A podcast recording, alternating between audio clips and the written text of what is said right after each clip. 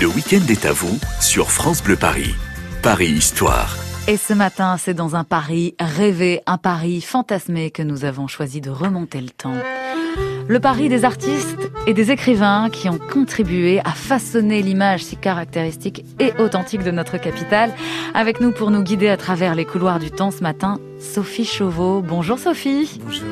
Vous venez de sortir cet ouvrage magnifique, Paris Merci. des peintres et des écrivains. C'est aux éditions Azan et je pèse mes mots. Très beau cadeau à faire hein, pour vous qui nous écoutez, qui avez peut-être un anniversaire bientôt, ou même pour vous, parce que c'est une vraie déclaration d'amour à Paris, mise en texte et en images avec des extraits d'ouvrages. On retrouve Proust, Zola, Balzac, Hugo, entre autres, accompagnés Modiano. Modiano, accompagné de peintures d'artistes comme Monet, Caillebotte ou Pissarro, qui ont tous été fascinés par Paris, en bien ou en mal, c'est ce qu'on va voir. Et votre ouvrage, Sophie, commence comme une lettre que vous écrivez, comme si vous écriviez à un amant, un amoureux. Paris, C'est- une histoire d'amour. Oui, bien sûr, j'ai adoré cette ville. J'avais le cœur qui battait quand je revenais à Paris après les vacances. Enfin, c'était une histoire d'amour au sens de l'amoureux qu'on va retrouver, bien sûr, oui. Euh, et j'ai écrit Paris, je ne t'aime plus parce que le Paris d'aujourd'hui est le contraire de ce Paris qu'il y a dans le livre. Oh, il n'y a plus du tout d'authenticité aujourd'hui je à m'y retrouve Paris. pas. Si peut-être la nuit Ah. pendant le couvre-feu. Hmm. C'est un Paris plus rêvé que réaliste que vous avez choisi de montrer, c'est ce que vous dites. Alors. Plus rêvé forcément, puisqu'il est vu par le prisme des poètes et des peintres. Ouais. Donc c'est déjà une métamorphose. C'est leur vision de Paris. Mhm. Donc moi j'ai choisi ceux qui me donnaient des images de Paris que j'avais plaisir à retrouver en me baladant sur les quais de la Seine, enfin bon, ou qui me surprenaient. C'est-à-dire il y a de temps en temps un caillebotte qui peint euh, une rue de Paris avec le ce qu'il y a autour des arbres, la grille autour des arbres, Oui. mais vu d'un premier étage. Donc on, on a, on a un petit saisissement. Il y a des valotons absolument bouleversants sur des vues euh, incroyables. C'est-à-dire qu'il faut qu'on se rende sur place pour essayer de comprendre comment il a vu ça. Mhm. Paris, c'est une machine à rêve, une véritable ville de décor dans la littérature et évidemment un matériau vivant pour les, les artistes peintres qui se sont appropriés ces murs. Et la vraie révolution en peinture, d'ailleurs, c'est l'arrivée du tube de peinture qui a changé la, la physionomie de Paris à travers La, les la arts. technique change. Il n'y a pas de révolution en art, il y a que des évolutions et c'est généralement la technique qui permet qu'on bouge un peu. Jusque-là, pour faire de la couleur, on était à l'atelier avec du feu, de l'eau, des pigments qu'on broyait. Enfin, c'était compliqué. Ouais. Le tube invente l'impressionnisme, réellement, parce que tout d'un coup, on a un tube, on va dehors, on peut faire de la couleur sur le motif.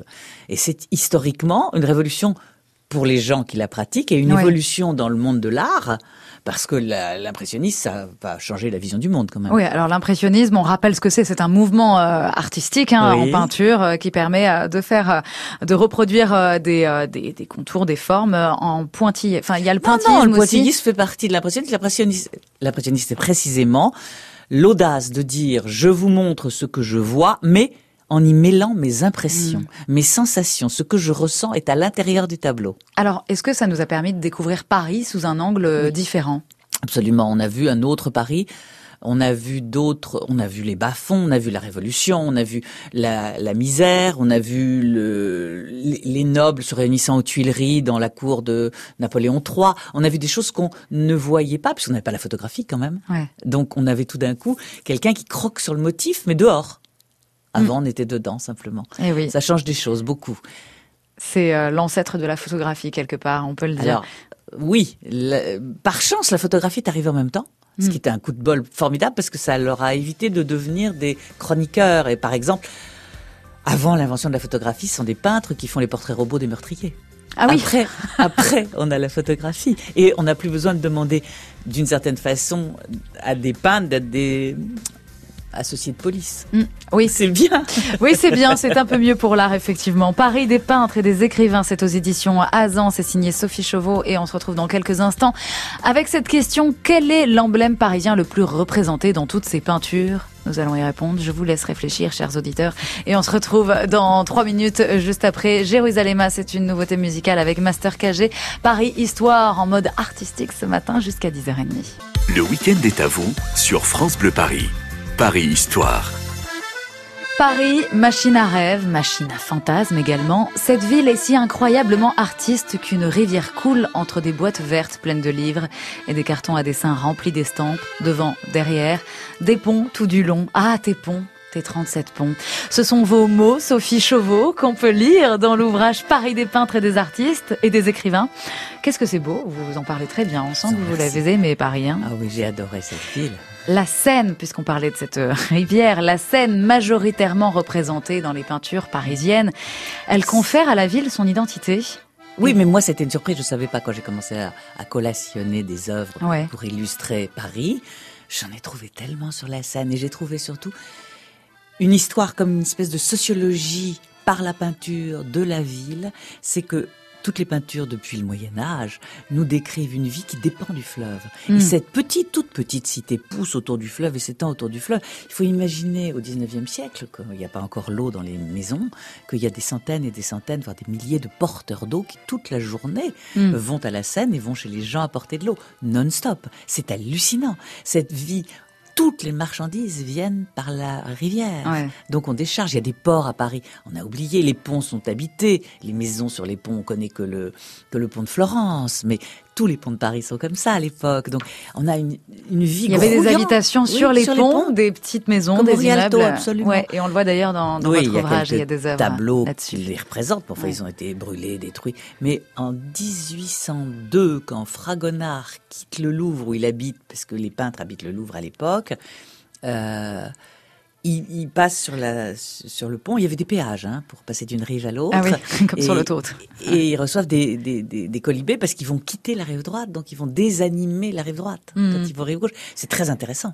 Donc sans la Seine, finalement, Paris ne serait peut-être pas devenu une capitale? Non, on pense que ce serait Dijon. Ah oui, c'est vrai? Ah oui, oui, absolument. Sérieusement Il y a Dijon, pourquoi Dijon? C'est une très belle ville d'abord, puis il y a les ducs de Bourgogne qui ont du pouvoir et qui sont très dangereux pour la royauté. Il y a aussi la Touraine qui a été un siège, il y a aussi Chantilly, il y a hmm. aussi...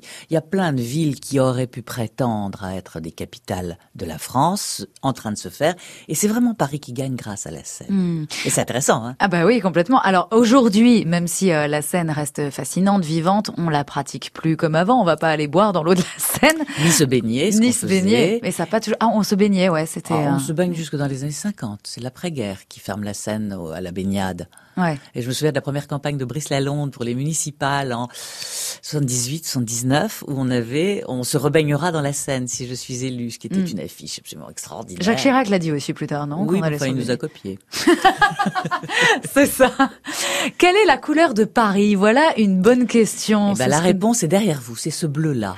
c'est le bleu du livre. C'est très étonnant. Je le, je le savais parce que le drapeau bleu-blanc-rouge, c'est le bleu de Paris. Ouais. Le blanc de la royauté et le rouge de la Révolution. Alors, on va redéterminer détailler encore justement euh, cet euh, aspect-là dont vous en parlez dans, dans votre livre. Pourquoi Paris est bleu On va parler aussi de révolution également, puisque vous y consacrez un chapitre dans ce magnifique ouvrage que je ne fais que recommander, mais je pèse mes mots parce que d'ailleurs l'exemplaire que j'ai, je vais le garder pour moi, pour un livre de chevet magnifique pour tous les amoureux de Paris, le Paris des peintres et des écrivains de Sophie Chauveau aux éditions Azan. Vous restez bien avec nous.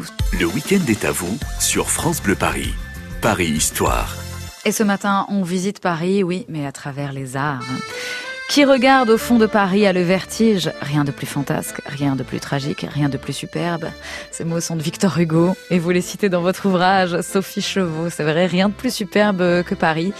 Euh, Paris, vecteur de fantasmes, Paris bohème, terre de rêve, mais aussi terre de révolte.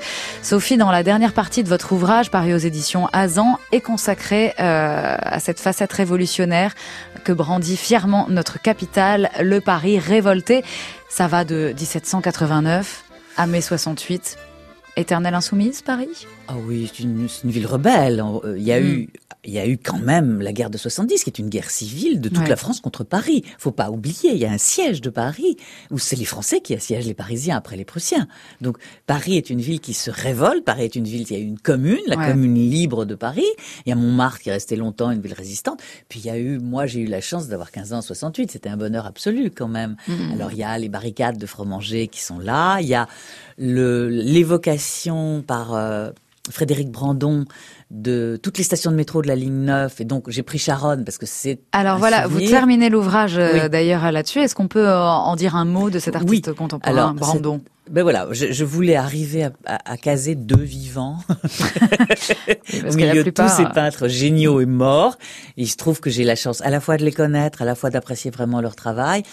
Et Brandon a eu cette folie, parce que c'était un usager de la ligne 9, de faire un triptyque sur chacune des stations de la ligne 9 en racontant son histoire, hmm. sa sociologie aujourd'hui, euh, quand il y a les dealers, quand il y a les SDF, quand il y a la, les bourgeois qui descendent à la muette. Enfin, c'est assez drôle parce qu'on reconnaît réellement la, la personnalité de chaque station. En même temps, c'est de la grande peinture, c'est des hmm. grandes fresques qui font à peu près ce, panneau-là. Alors, je montre le mur en face de moi, ça ne veut rien dire à la radio, mais vous m'avez compris. On a compris, ouais.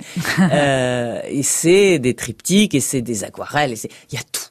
Il y a hmm. tout le monde de la peinture enfermé dans la ligne 9 de Brandon. C'est un truc absolument, je comprends pas pourquoi la RATP ne s'en empare pas pour ah, en faire eh ben sa promo. Si quelqu'un de la RATP nous écoute. Oui, non, mais c'est extraordinaire comme travail. Alors évidemment, vous évoquez le Paris des barricades, le Paris des pavés, désormais en grande partie recouvert par le béton.